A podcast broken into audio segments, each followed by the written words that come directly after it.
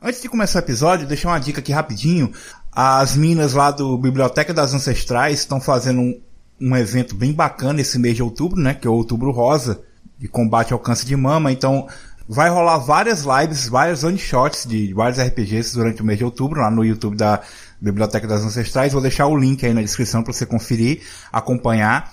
E as doações feitas vão ser revertidas para mulheres com câncer de mama. Então, se quiser dar uma conferida, vou deixar o link do YouTube da Biblioteca das Ancestrais, o Twitter também para vocês darem uma olhada lá, beleza? Acompanhem, ajudem e vamos pro episódio.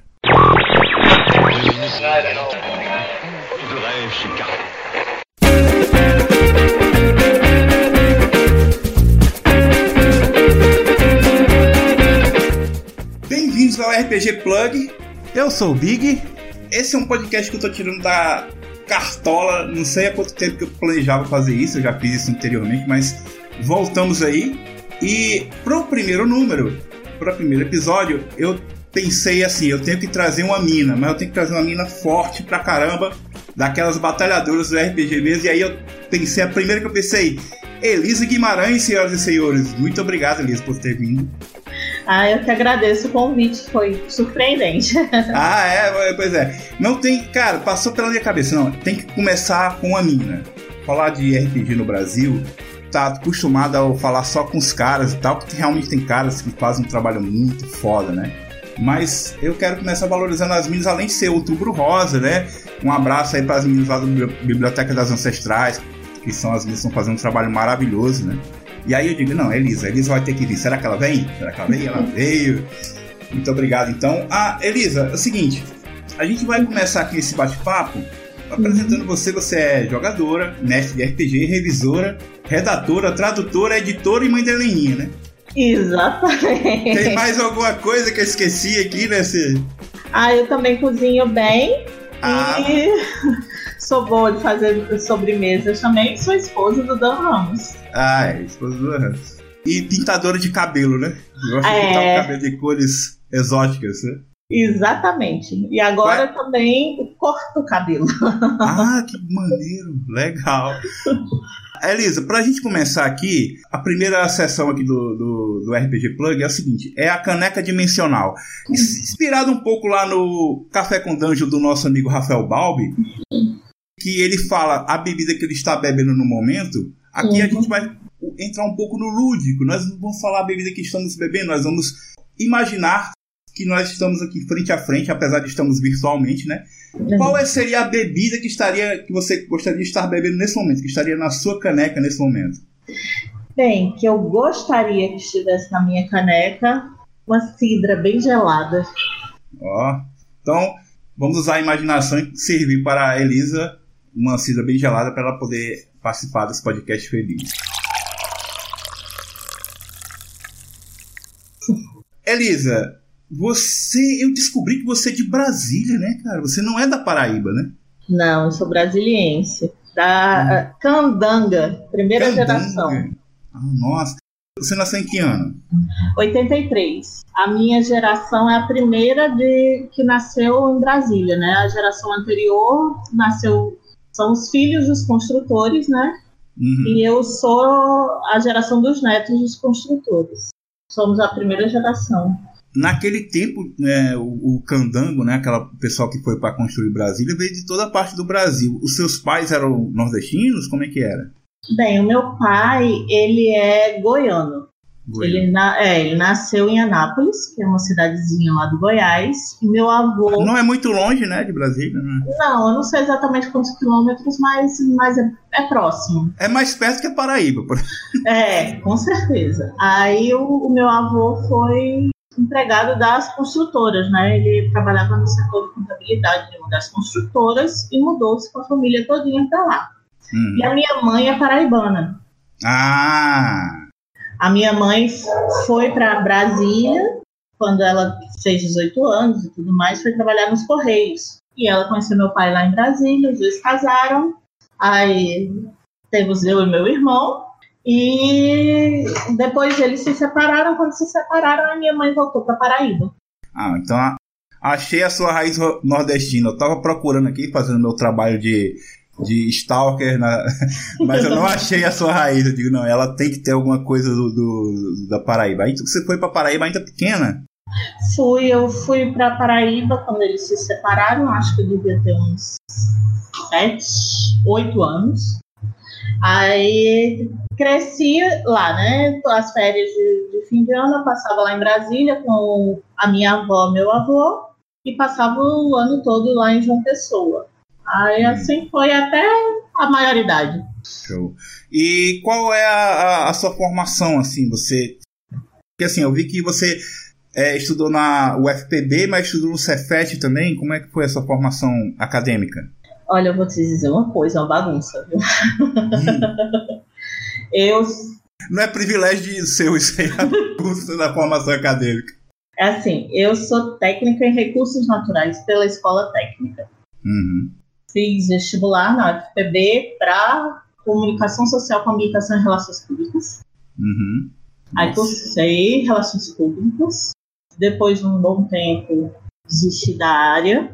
Aí trabalhei um bocado e decidi ir para letras. Aí fiz letras clássicas, fiz gestão ambiental também na escola técnica e ah. fiz letras em inglês.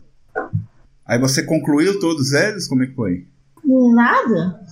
Eu comecei, aí fiz uma boa parte do, do curso, aí abandonei perto do fim. O último curso, que foi letras em inglês, eu abandonei exatamente porque engravidei da Heleninha.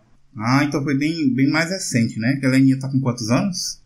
Cinco. Cinco, é. Foi bem, bem aí mesmo. Foi. Porque a, a, uma das coisas a respeito da formação acadêmica, que a, as pessoas, no geral, não falam é o seguinte, que quando, mesmo sendo uma universidade pública, você precisa de uma certa estrutura para você se manter na universidade pública, né? Você precisa de tempo, disponibilidade de tempo para você fazer, comparecer às aulas, você precisa ter ó, o dinheiro de ida e vinda e tudo mais, e não é, as pessoas têm uma tendência a achar que é mais simples do que realmente é, né? Então, depois de uma certa idade, as coisas ficam mais complicadas porque a gente prioriza sempre o trabalho. Com certeza. Falando de RPG, Elisa, você conheceu RPG em que ano? Você lembra exatamente, assim, quantos anos você tinha, como é que foi? Assim, como hobby, né? É, eu conheci RPG, a primeira vez que eu vi RPG foi lá na escola técnica. Uns amigos meus jogavam, achavam uma coisa muito esquisita. Uhum.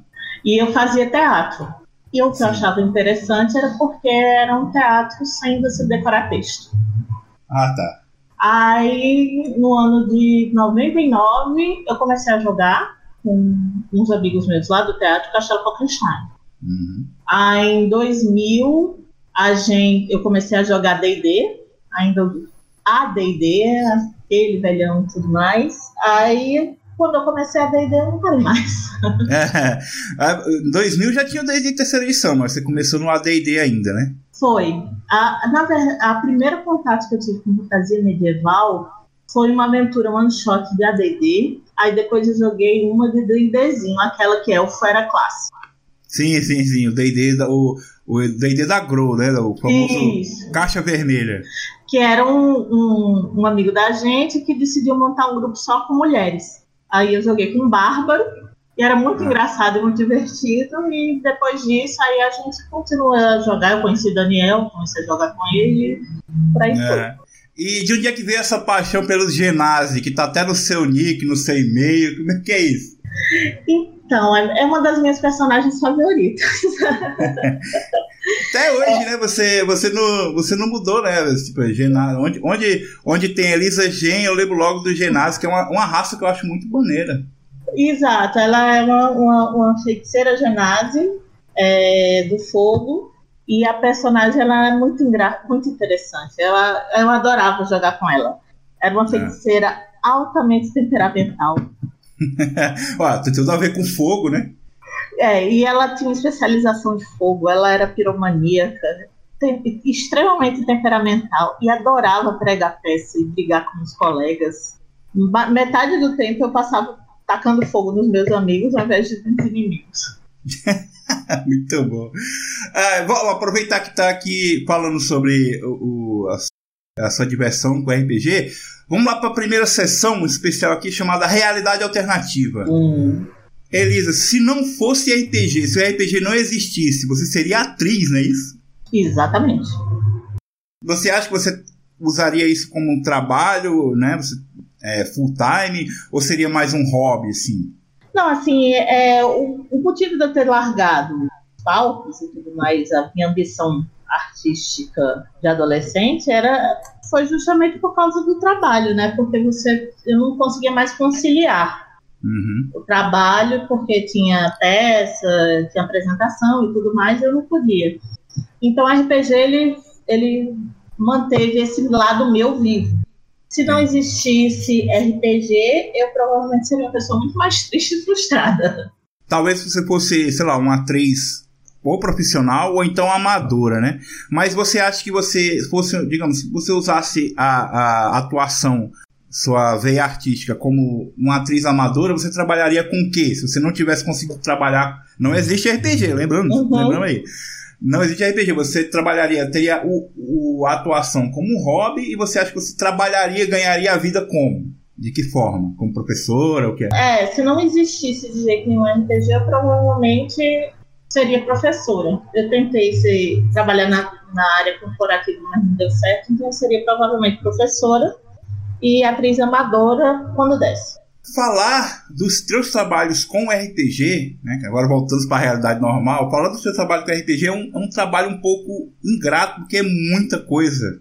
É, você participou de revisão, de edição, de cotejamento, de tudo, que, cara, é, é- é muita coisa assim. Você conseguiria destacar alguns sem ser injusto com os outros? Assim? Assim, eu, o um dos meus trabalhos que eu tenho assim, mais orgulho e tudo mais é, é a Relíquia do Vale do Trovão, né? A aventura lá para Old Dragon, né? Exatamente, porque foi minha estreia, né, como editora e como autora também. Né? Foi muito importante para mim, foi um marco.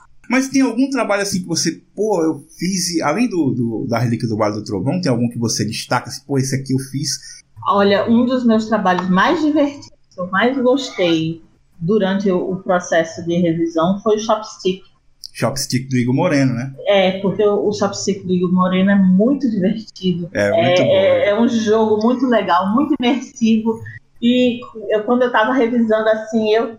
Nossa, eu fiquei morrendo de vontade de jogar. é, eu, sei, que- eu sei, eu conheço a sensação, é muito bom quando isso acontece. Eu queria também destacar é, uma coisa que eu descobri na, na minha pesquisa, que você também trabalha com literatura, né, além do RPG. Você trabalhou no Exílio, né, da Jambô Editora, não é isso? Isso, exatamente. Eu, eu- eu só queria falar isso também porque é, a tradutora é minha amiga, é a Karine. Ah, Aí eu, ah, que bacana, a Karine e a Elisa no, no- no mesmo trabalho. Eu achei muito bacana, entendeu? Aí você tem algum outro trabalho de, com literatura, assim, fora do RPG? Porque Exílio, é, apesar de ser ligado, né, o RPG, É. mas é literatura, né? é, no caso, eu trabalhei no Exílio, é, nas Crônicas de Dragonlance, o volume 1, Hum, também da Jambô. Eu tô- já trabalhei no Trono Usurpado da Jambô também. E eu já trabalhei em alguns outros livros que foram autorais, mas assim, a- os autores eles decidiram por não fazer publicação. Eu trabalhei no livro de contos da Renata Soares, uma autora Ah. paraibana, que ela terminou desistindo de fazer a publicação.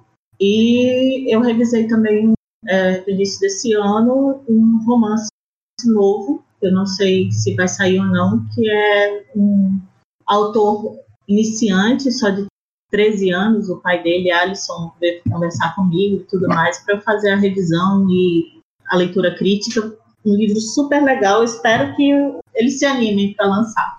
pô, também, é. A gente precisa dessa renovação, assim, né? Com certeza. Falando de algo mais místico agora, vamos entrar na seção mandinga. Qual é a mandinga que você tem no RPG, assim? Você tem alguma mandinga? Eu sempre rolo dois dados juntos. Ah, tá. Sempre rola dois dados juntos, é isso. É, sempre. Tipo, tipo assim, o Dan tá mexendo pra você e diz assim: rola um D20, aí você rola dois. Como assim? Não, fica dois D20 na minha mão e eu só solto um. Muito bom. É estranho, mas é. É legal, gostei, achei interessante.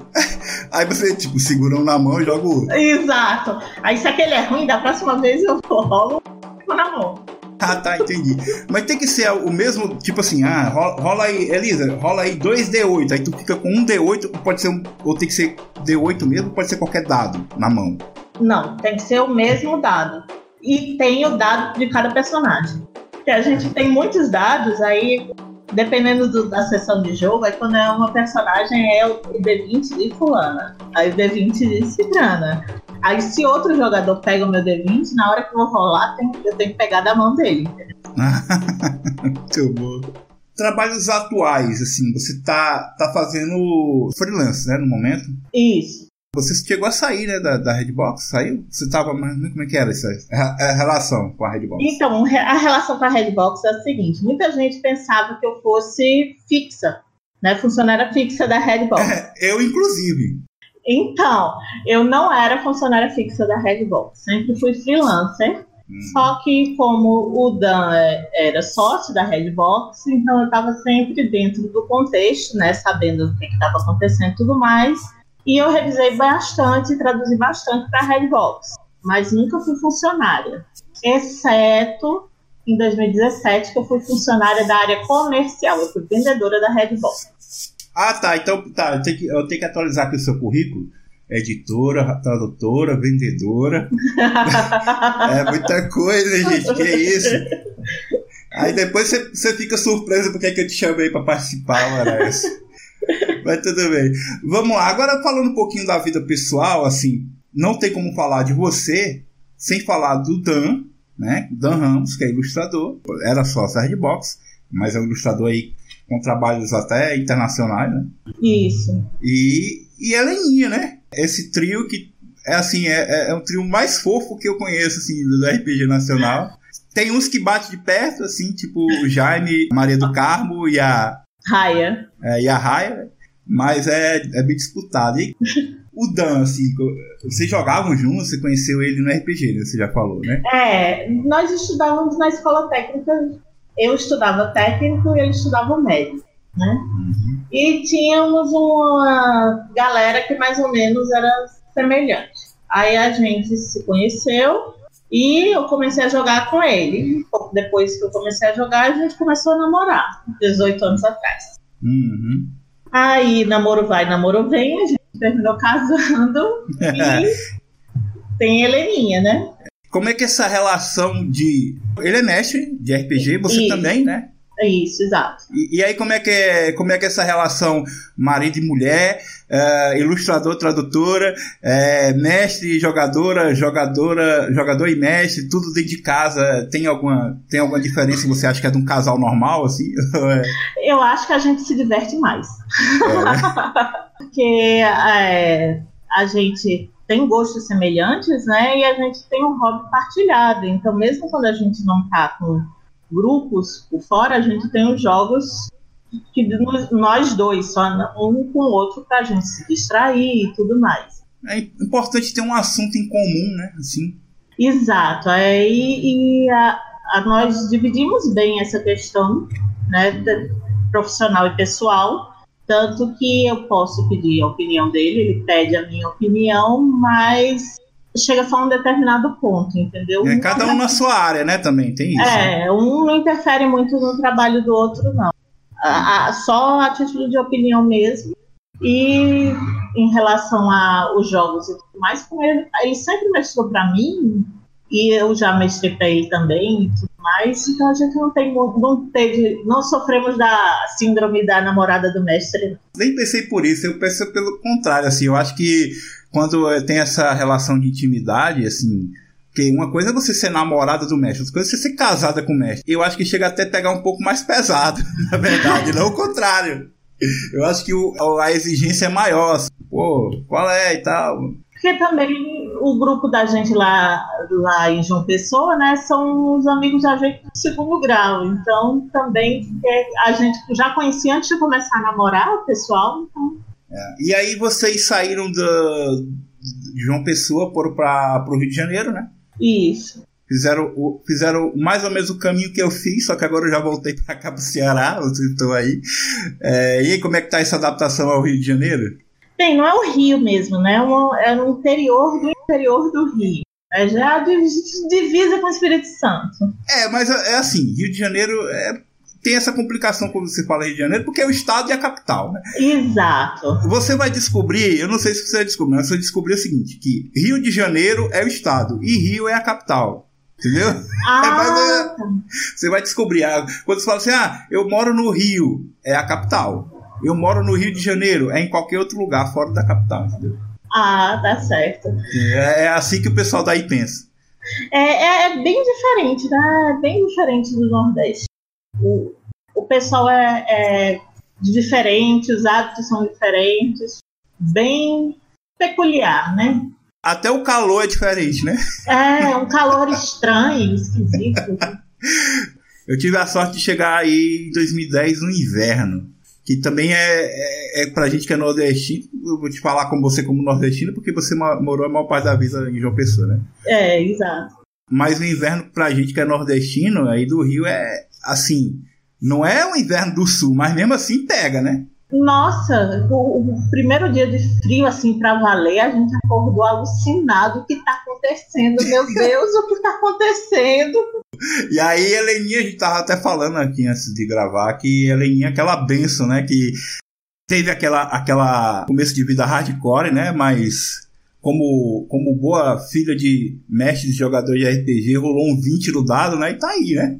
É verdade. Ela, ela tem uma saúde muito boa, graças a Deus, e é muito esperta e muito danada, nossa. Quebra muito óculos, como é que é? Então, o óculos é um caso sério. Aí que ela, ela tem que usar, né, desde pequeno, né? É, eu uso desde os dois anos, aí ela puxou a minha. Ah, tá, bom, ela tem, ela tá, tá no DNA, então. É.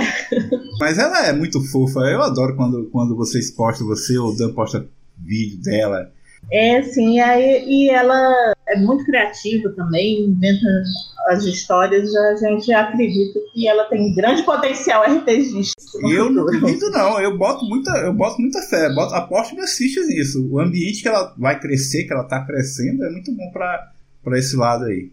Isso é, é, até importante a, a, gente até falar que, que é, é uma coisa que poderia ser mais disseminada, assim pô, você é RPGista, é, ou é narrador, ou é jogador, torna o ambiente da sua casa, dos seus filhos, que você não tem filho ainda, mas vai ter, torna um negócio mais, mais lúdico, né? mais, mais dinâmico, pra, importante para o crescimento da criança. Né? É, com certeza. Ah, vamos entrar aqui na nossa sessão com treta ou sem treta? É o seguinte: na sessão com treta ou sem treta, o convidado vai decidir se vai ter treta ou não vai ter treta. Porque assim, todo mundo sabe que o RPG, principalmente o brasileiro, é tipo assim, é um oceano, as águas calmas na superfície, mas lá embaixo não é tão calmo assim, às vezes sai lá de, das profundezas e, e vem para a superfície, né? Muita treta. Então você, Elisa, você vai decidir se é com treta ou sem treta. Se você disser que é sem treta, a única coisa que vai acontecer é a gente vai continuar o podcast e o pessoal vai ficar triste porque não vai ouvir nenhuma treta. Uhum. Se você decidir que é com treta, você vai contar pra gente aqui um, uma treta do uhum. RPG que você participou. Você pode citar nomes ou não. Ou você vai dar uma indireta para alguém que você uhum. já tretou. Aí você decide, é com treta ou sem treta? Eu não sou uma pessoa muito treteira, não. Eu... Ah, então é sem treta? É sem treta. Ah, sem treta. Então tá. Vamos lá. Elisa, qual a sua visão sobre o trabalho da mulher no RPG? Assim, não só do trabalho, mas uh, no hobby como um todo, né? Você que é, é. Eu não poderia falar com você sem citar esse assunto. Eu queria uma, uma visão sua se progrediu a questão do trabalho e da presença da mulher no hobby, se progrediu, se regrediu, se está melhor, se por onde é que vai, para que caminho vai, é qual a sua visão sobre isso? Eu vejo que está havendo uma, evolu uma, uma evolução constante e, de certa forma, bem orgânica do, da presença feminina no RPG e no mundo de games de uma maneira geral assim, os games analógicos, né, que é a minha área. Não tenho nada de game eletrônico. Então, eu vejo que quando a gente começou, quando eu comecei nos anos 2000, era muito raro você ver meninas transitando no ambiente só. Mesmo no ambiente era muito difícil você, eram sempre as mesmas. E hoje em dia é, existe mais mais garotas e mais meninas e mulheres e também entrando na área como autoras que é bem positivo essa presença, e como game designer também. Porque, se você for observar, já existem vários suplementos escritos por mulheres, né? no RPG nacional e internacional. É, existem designers que estão desenvolvendo bons trabalhos, buscando alternativas, outros estilos narrativos também. E tudo isso é muito positivo, porque a gente, nós mulheres, a gente tem tanta capacidade, o melhor do que qualquer um, né? Basta ter interesse. O importante para surgir esse interesse é que haja espaço e que haja convite. Ah, e eu queria destacar também que tem que ter segurança para essa, essa mulherada, né? Porque uh, a gente sabe que o ambiente nerd ele é muito tóxico. Não interessa qual seja a vertente, seja cinema, game, até o RPG, ele é, chega a ser até é, é perigoso para algumas mulheres, porque tem essa, essa mística, ah, é namorada do mestre, né? Você falou aqui, né? É, inclusive tenho relatos de pessoas que eu conheço pessoalmente, infelizmente tive o desprazer de conhecer, aí no Rio de Janeiro, no estado, que pensam assim, ah, mulher só tá na mesa de RPG querendo atenção. Cara, eu acho isso eu, eu conheço tanta, tanta mina foda pra caramba. Você, a Karine Ribeiro, que eu já citei aqui, jogadores que jogaram comigo. Pô, é um completamente de serviço, entendeu? E aí, o pior de tudo é que esses caras babaca, eles encontram voz, entendeu? No, no meio. Exatamente. E eu acho assim, positivo as comunidades específicas de mulheres. Existem no Facebook também, né? Como por exemplo né, o Minas de Moria, também tem RPG das Minas e outras comunidades que são específicas de mulheres, porque assim é um ambiente mais tranquilo. Se a garota tem interesse em RPG, mas não tem com quem conversar, vai na comunidade, pergunta, se informa. Todo tipo de dúvida é tirada assim, numa boa.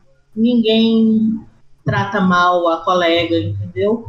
Tem aqueles caras que falam assim: ah, não, porque isso aí também é segregação. Não, na verdade é exatamente para isso que, que serve, por exemplo, serviço de táxi, é, de aplicativo de carro só para mulheres, né? É para pessoa, aquela mulher se sentir segura, saber que ela pode usar o serviço, ela pode jogar RPG, ela pode tirar dúvidas, entendeu? E eu acho é, importante citar isso aqui. Assim, a gente tem vários é, exemplos de mulheres no RPG há muito tempo. Maria do Carmo Zanini está aí desde o começo, né, praticamente, do RPG do Brasil, né? Exatamente. Tradutora e depois editora da linha toda de D&D, de Storyteller e tudo. Então, pô, tem tanto exemplo bacana pra gente estar tá menosprezando o trabalho das minas aí. Então, eu... eu... A, a, Maria, ela, ela ser só uma profissional da área de, de RPG, ela se tornou um bastião, ela é uma referência, né? Você, a, a, Maria do Carmo, todo mundo conhece, e toda garota que tem interesse que trabalha nessa área também tem a Maria como referência. Ela é uma, uma profissional tanto muito experiente como muito acessível. É, e aí vem aqueles fã babaca de vampiro, mal sabe ele que o, o livro que ele, que ele joga foi editado por uma garota, né? Pois é, exatamente. Elisa, vamos em direção aqui ao final. Alguma coisa que você fala sobre o que você está trabalhando, você pode falar, ou alguma coisa que você. No momento eu estou tô preparando um texto, né, que já foi traduzido, fazendo a preparação do texto de um romance hum. para Jambô. Oh. E também estou fazendo a tradução de um, de um suplemento também da Jambô que deve estar lançando em breve. Tanto o romance eu sei que deve estar pronto para CCXP e o suplemento provavelmente, eu ainda não, não tenho certeza. Elisa, eu queria te agradecer mais uma vez pela sua disponibilidade aqui. Foi muito bom o papo, eu achei muito bacana. a gente conhecer mais você, conhecer um pouco mais do seu trabalho, da sua vida. E eu queria deixar um espaço para você dizer o que você quiser, de, de, quiser deixar link, o que você falar aí de link para entrar em contato contigo, vai estar na descrição do podcast. O que você quiser falar, o espaço é seu. Eu agradeço muito. Eu fiquei realmente lisonjeada e surpresa.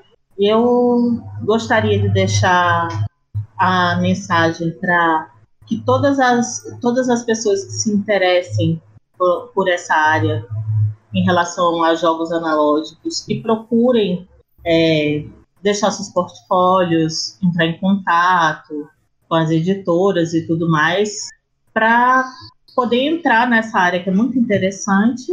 Eu agradeço e eu também estou disponível para novas novos desafios, novos projetos, é só entrar em contato comigo através do Facebook mesmo ou através do meu e-mail.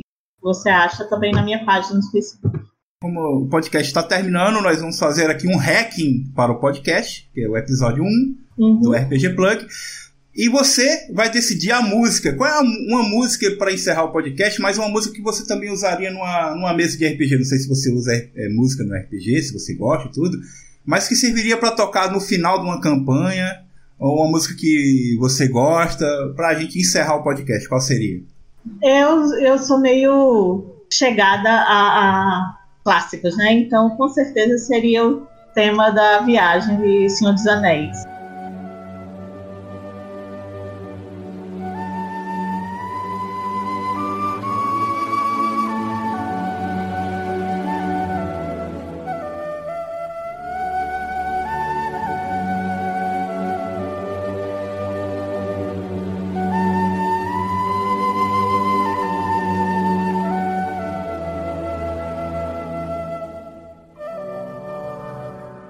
Esse podcast faz parte do RPG Plug. Estamos no YouTube, Spotify, iTunes e todos os agregadores de podcast. Se gostou do que ouviu, considere compartilhar com seus amigos, doar qualquer quantia no PicPay ou deixar um comentário sobre o que achou do episódio. Estamos em todas as redes sociais, Facebook, Twitter e Instagram. Todos os links na descrição.